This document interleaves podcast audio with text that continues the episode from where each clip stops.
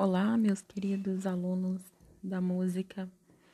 Eu vou começar aqui com vocês o primeiro capítulo do livro Teoria da Música do Borromeu Med e vamos fazer uma leitura do primeiro capítulo, Características da música e do som. Música é a arte de combinar os sons simultâneo e sucessivamente, com ordem, equilíbrio e proporção dentro do tempo. As principais partes de que a música é constituída são melodia, conjunto de sons dispostos em ordem sucessiva, concepção horizontal da música, harmonia, conjunto de sons dispostos em ordem simultânea, concepção vertical da música, contraponto, conjunto de melodias dispostas em ordem simultânea, concepção ao mesmo tempo horizontal e vertical da música, ritmo, ordem e proporção em que estão dispostos os sons que constituem a melodia e a harmonia. Organização do tempo segundo a periodicidade dos sons. Alternância de durações. Esses são mais dois conceitos em relação ao ritmo. A matéria-prima da música é o som, a sensação produzida no ouvido pelas vibrações de corpos elásticos, uma vibração põe em movimento o ar na forma de ondas sonoras, que se propagam em todas as direções simultaneamente. Estas atingem a membrana do tímpano, fazendo-a vibrar. Transformadas em impulsos nervosos, as vibrações são transmitidas ao cérebro, que as identifica como tipos diferentes de sons. Consequentemente, o som só é decodificado pelo cérebro. A origem do som é a vibração do corpo sólido, batida, fricção ou da coluna do ar, por exemplo, dentro de um tubo, do líquido ou ondas eletromagnéticas. A vibração regular produz sons de altura definida, chamados sons musicais ou notas musicais, por exemplo, o som do piano, do violino, etc. A vibração irregular produz sons de altura indefinida, chamados de barulhos ou ruídos, por exemplo, o som do avião, do automóvel, de uma explosão, etc.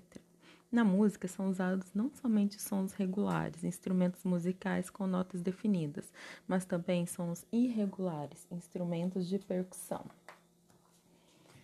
As principais características do som são altura, determinada pela frequência das vibrações, isto é, da sua velocidade. Quanto maior for a velocidade da vibração, mais agudo será o som. A unidade da frequência por segundo é denominada Hertz. Duração, extensão de um som, é determinada pelo tempo de emissão das vibrações, período de tempo durante o qual o som é captado pelo nosso ouvido. Intensidade, amplitude das vibrações, é determinada pela força ou pelo volume do agente que as produz. É o grau de volume sonoro. A unidade da intensidade do som é chamada de decibel. Timbre combinação de vibrações determinadas pela espécie do agente que as produz. O timbre é a cor do som de cada instrumento ou voz, derivado da intensidade dos sons harmônicos que acompanham os sons principais. Todo e qualquer som musical tem, simultaneamente, as quatro propriedades. Notação musical são os sinais que representam a escrita musical, tais como pauta, claves, notas, etc. Na escrita musical, as propriedades do som são representadas da seguinte maneira: altura, pela posição da nota no pentagrama e pela clave, a alternância de notas de alturas diferentes resulta em melodia. A simultaneidade de sons de alturas diferentes resulta em acordes, que são a base da harmonia. Duração pela figura da nota e pelo andamento. A alternância de notas de durações diferentes resulta em ritmo. Intensidade. Pelos sinais de dinâmica, a alternância de notas de intensidades diferentes resulta em dinâmica. Timbre. Pela indicação da voz ou instrumento que deve executar a música. A alternância e a combinação de timbres diferentes resultam em instrumentação. Vamos agora para o capítulo 2 do livro Teoria da Música, do Romeu Mendes. Notas, pauta. A mais importante característica do som é a altura. Até o século XI, a altura era a única característica grafada. No século XII, inicia-se a definição da duração. O timbre começa a ser indicado a partir do século XVI e a intensidade a partir do século XVII. A música foi cultivada durante muito tempo por transmissão oral, de geração em geração. As origens da notação musical ocidental encontram-se nos símbolos taquigráficos gregos, notação fonética. Do século V ao século VII foi aperfeiçoado um sistema de neumas, uma espécie de mnemônica, que não definia a altura exata, apenas dava uma ideia aproximada da melodia. Por volta do século IX surge a pauta. A princípio consistia em uma única linha horizontal colorida, vermelha representava a nota Fá, a qual foi posteriormente acrescentada outra linha colorida, amarela, representando a nota Dó. Guido d'Arezzo, 992-1050, sugeriu o emprego de três e quatro linhas. O canto gregoriano utiliza até hoje o tetragrama. O pentagrama, sistema de cinco linhas paralelas, conhecido desde o século XI, foi adotado apenas no século XII. Embora sejam inúmeros os sons empregados na música, para representá-los bastam somente sete notas. Na Idade Média, o Papa Gregório Magno, aproximadamente 540 d.C., definiu o nome das notas de acordo com o alfabeto em A, B, C, D, E, F, G, nomenclatura usada até hoje em inglês, alemão, grego, etc. O monge italiano Guido d'Arezzo introduziu o sistema silábico Ut, Ré, Mi, Fá, Sol, Lá, no século XVI. Foi acrescida a nota Si, e no ano de 1640, o italiano Giovanni Battista Doni substituiu o Ut pelo Dó, definindo assim a nomenclatura atual. Dó, Ré, Mi, Fá, Sol, Lá, Si, usada no Brasil, na Itália, França, Rússia e em outros países. E C, D, E, F, G, A, H alemão e B inglês, usada em inglês, alemão e outras línguas. A letra B representa a nota Si em inglês, enquanto em alemão a letra B representa a nota Si bemol. Nota: símbolo gráfico do som na notação musical. Som cuja altura é definida e identificada. Os nomes das notas se repetem de sete em sete da seguinte maneira: Si, Dó, Ré, Mi, Fá, Sol, Lá, Si, mais grave, para baixo, Dó, Ré, Mi, Fá, Sol, Lá, Si, e assim sucessivamente até que fique mais agudo. No piano, essas sete notas correspondem às teclas brancas. As notas são, da mesma maneira que as letras, somente um meio técnico para registrar as ideias. O pentagrama, ou a pauta musical, é a disposição de cinco linhas paralelas horizontais e quatro espaços intermediários, onde se escrevem as notas musicais. Contam-se as linhas e os espaços da pauta de baixo para cima, ou seja, linha 1, linha 2, linha 3, linha 4, linha 5, de baixo para cima. E contam-se também os espaços, né? as linhas e os espaços. As notas são representadas graficamente com um sinal na forma oval, que, pelas posições tomadas no pentagrama, indicam sons mais graves ou sons mais agudos. Então, para baixo ali as notas é, são as mais graves e para cima são as mais agudos. A nota que está num espaço não deve passar para a linha de cima nem para a linha de baixo. A nota que está numa linha ocupa metade do espaço superior e metade do espaço inferior. Ou seja, tem as bolinhas que ficam na linha e tem as bolinhas que ficam no espaço. Na pauta podem ser escritas apenas nove notas. Veja o exemplo acima, da página 14. Para grafar as notas mais agudas ou as mais graves, utilizam-se as linhas suplementares, curtos segmentos de linha horizontal que atuam como extensão da pauta, mantendo os mesmos distanciamentos das linhas da pauta normal. Ou seja, são aquelas linhas que estão ali na parte de cima ou na parte de baixo da pauta. Contam-se linhas e os espaços suplementares a partir da pauta. As linhas que estão acima ou as linhas que estão abaixo. As linhas suplementares são também chamadas linhas complementares ou auxiliares. A largura da linha suplementar é um pouco maior que a cabeça da nota. As linhas suplementares são individuais, independentes para cada nota. Somente são grafadas as linhas suplementares estritamente indispensáveis. O número de linhas suplementares é ilimitado, mas procura-se evitar os excessos acima de oito.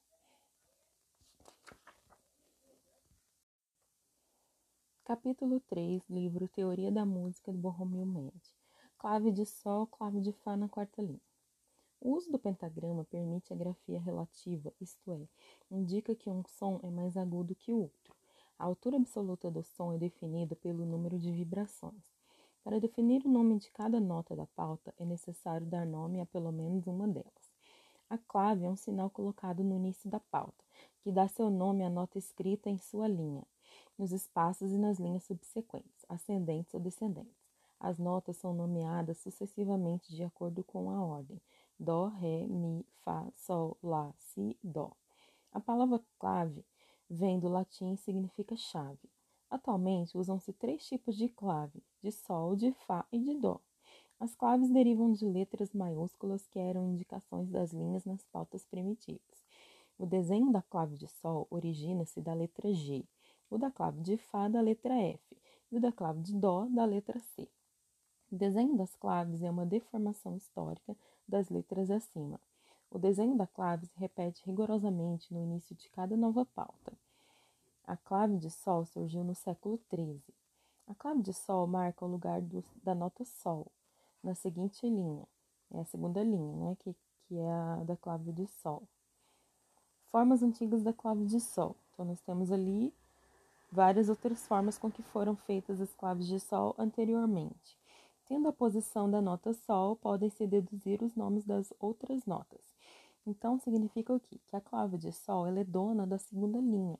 Sendo assim, todas as bolinhas que estiverem escritas na segunda linha terão o nome de Sol. E, consequentemente, seguindo ali a ordem das notas, para cima será Lá, Si, Dó, Ré, Mi, Fá. E para baixo do Sol será Fá, Mi, Ré e Dó. A clave de Fá, ela é marca no lugar da quarta linha da nota Fá da quarta linha. Então, significa que a clave de Fá é dona da quarta linha, porque ela tem aqueles dois pontinhos ali que de, denominam que ela é dona daquela linha ali. Então, a bolinha que estiver escrita na quarta linha, ela vai se chamar Fá, né? Porque a nota, a clave de Fá, ela tá sendo dona da quarta linha ali. Então, para cima tem Sol, Lá, Si, Dó e Ré, e para baixo tem Mi, Ré, Dó, Si, Lá, Sol e por aí vai. A clave de Fá é a mais antiga, ela surgiu por volta do século IX ou X. Os dois pontos após a clave de Fá são resíduos da letra F, tendo a posição da nota Fá. Pode-se deduzir os nomes das outras notas. Para definir a relação entre as notas grafadas nas duas claves, é preciso definir uma só nota, grafada em duas claves. Essa nota chama-se Dó central e encontra-se no meio do teclado do piano. A clave de Sol é própria para grafar as notas agudas. Violino, flauta, boé, canto. A clave de Fá é indicada para as notas graves. Violoncelo, contrabaixo, fagote, trombone, tuba, baixo, barítono e por aí vai. Tendo uma mesma nota grafada em duas claves diferentes, podem-se transcrever melodias de uma clave para outra. Transcrever uma melodia significa grafar a mesma melodia na mesma altura usando um outro sistema, por exemplo, uma outra clave. Então, significa que se eu quiser transportar as notas da clave de Fá para a clave de Sol, tem que fazer uma terça acima. O sistema de cinco linhas e de sete claves é até hoje o sistema mais usado e mais prático. Todas as outras modalidades de grafia musical não são usadas ou são usadas esporadicamente. O sistema de 11 linhas, em decagrama, é a aproximação das duas pautas, uma com a clave de Sol e a outra com a clave de Fá.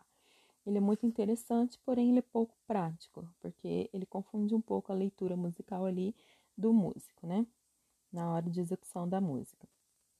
Tablatura, notação musical que indica a posição dos dedos nas cordas dos instrumentos. Notação numérica: números que representam os graus da escala e traços em cima ou embaixo do número que indica as oitavas superiores ou inferiores. Braille: notação das deficientes visuais através de um sistema de perfurações. Capítulo 4 teo, Livro Teoria da Música do Romeu Med Valores. Em música existem sons e sons longos e sons breves. Há também momentos quando se interrompe a emissão do som, os silêncios. A duração do som depende da duração da vibração do corpo elástico. A duração é a maior ou a menor continuidade de som. A relação entre durações de sons define o ritmo. O ritmo é a organização do tempo. O ritmo não é, portanto, um som, mas somente um tempo organizado. O ritmo é a ordem de movimento, Platão. A palavra ritmo, em grego ritmos, designa aquilo que flui, aquilo que se move. Antigamente, eram as palavras que indicavam mais ou menos o tempo de duração de cada nota. No princípio do século XIII, surgiram as figuras mensurais para determinar a duração dos sons. As mais antigas eram máxima, duplex longa, longa, breves, semibreves, mínima, semínima, fusa, semifusa. Eram originalmente pretas, posteriormente brancas. No início do século XVI, desapareceram as neumas e no início do século XVII, a notação redonda substituiu a notação quadrada. Na notação musical atual, cada nota escrita na pauta informa a altura, posição da nota na linha ou no espaço da pauta. Também a duração, formato e configuração da nota. A duração relativa dos sons é definida pelos valores. Os valores definem as proporções entre as notas. A duração absoluta é dada pela indicação do andamento. Valor é o sinal que indica a duração relativa do som e do silêncio. Os valores positivos ou figuras indicam a duração dos sons, e os valores negativos ou pausas indicam a duração dos silêncios. Figuras e pausas são um conjunto de sinais convencionais representativos das durações. São sete os valores que representam as figuras e as pausas no atual sistema musical. Para cada figura existe uma pausa correspondente. Então, os valores são semibreve, mínima, semínima, colcheia, semicolcheia, fusa e semifusa. E elas têm também suas pausas correspondentes. A figura é formada de até três partes: a cabeça, que é a bolinha, a haste, que é o pauzinho que tem embaixo, e o colchete ou bandeirola, que tem ao lado da haste. Os valores antigos são a máxima, a longa e a breve, e os valores extremos, a quartifusa. A quartifusa está situada ali depois da semifusa. Porém, esses quatro valores aí eles deixaram de ser usados na grafia musical atual. Apenas algumas músicas antigas, ali ó, Beethoven empregou quartifusas em sonata patética e em outras obras. A quartifusa também é chamada de tremifusa. Então, algumas músicas antigas ainda têm a presença dessas dessa tipo de notação musical aí, dessas figuras. A duração das figuras e pausas correspondem-se, ou seja, elas têm o mesmo tempo de execução. O silêncio é a ausência de som. Observações sobre grafia das figuras. É muito importante a precisão na grafia das notas. A haste é um traço vertical colocado à direita da figura quando para cima e à esquerda quando para baixo. As notas colocadas na parte inferior da pauta até a terceira linha têm a haste para cima. As notas colocadas na parte superior da pauta a partir da terceira linha têm a haste para baixo. Na terceira linha é facultativo colocar a haste para cima ou para baixo. A haste das notas colocadas nas linhas e nos espaços suplementares é mais longa. A haste das figuras com três ou mais colchetes é também mais longa. Os colchetes são sempre colocados no lado direito das hastes. Quando existe a sucessão de várias figuras com colchetes, esses podem ser unidos por uma barra de ligação. Então, a barra de ligação ela une várias notas, várias figuras. É mais por questão estética mesmo, para não ficar feio e facilitar a execução na hora que estiver tocando a música. A haste atravessa todas as barras de ligação. Na música vocal, quando cada nota corresponde a uma sílaba do texto, é costume não ligar os colchetes com a barra. Então, quando estiver tocando a música, a pessoa estiver cantando, não, não coloca-se essa barra de ligação. Deixa as notinhas tudo separadas, justamente por causa das sílabas. Quando há uma sílaba para vários sons, grafam-se os valores com barra de ligação. Música instrumental procura-se visualizar os tempos e partes dos tempos através de barras de ligação. Os mesmos valores são agrupados de maneira diferente, conforme a estrutura do compasso. O uso da barra de ligação impossibilita algumas vezes a aplicação da regra sobre a posição das hastes. Neste caso, a posição das hastes depende da distância das notas mais altas e mais baixas do grupo, em relação à terceira linha da pauta e não da quantidade de notas do grupo na parte superior ou inferior da pauta. A direção da barra de ligação é horizontal, quando as notas têm as mesmas alturas, e inclinada segundo a direção geral das notas quando essas têm alturas diferentes.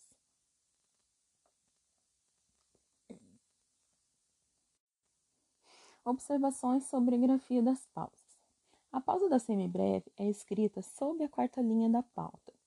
A pausa da mínima é escrita sobre a terceira linha da pauta. A pausa da breve é escrita no terceiro espaço da pauta.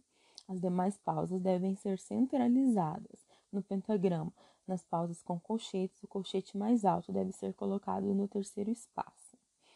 As pausas marcadas com círculo não são necessárias e geralmente não se gravam. Você está vendo um exemplo na página 24 das pausas que não é necessário ser grafado. A grafia de melodias a duas vozes.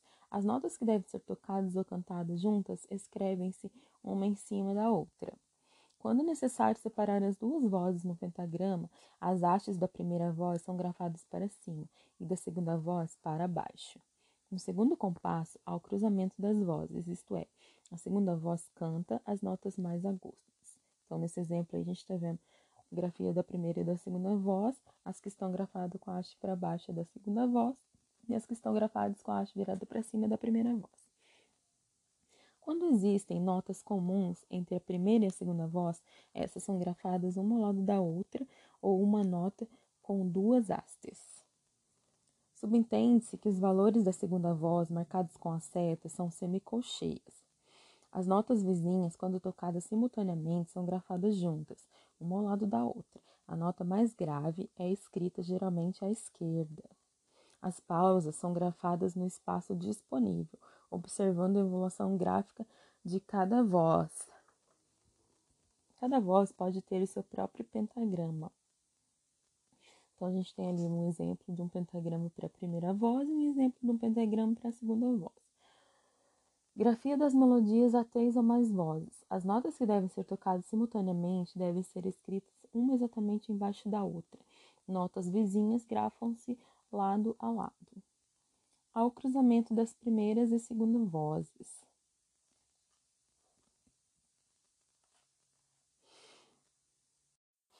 A divisão proporcional dos valores. Então, vou falar aqui sobre a divisão binária de valores. Esse gráfico que tem na página 27 mostra aqui pra gente, do, do livro Teoria da Música do Romeo Med, ele mostra aqui pra gente que a semibreve ela é a figura de maior valor. Então, ela vale 1. Se eu pegar a semibreve e dividir em 2, eu vou ter o quê? Duas mínimas. Então, cada mínima vale o quê? Metade da semibreve.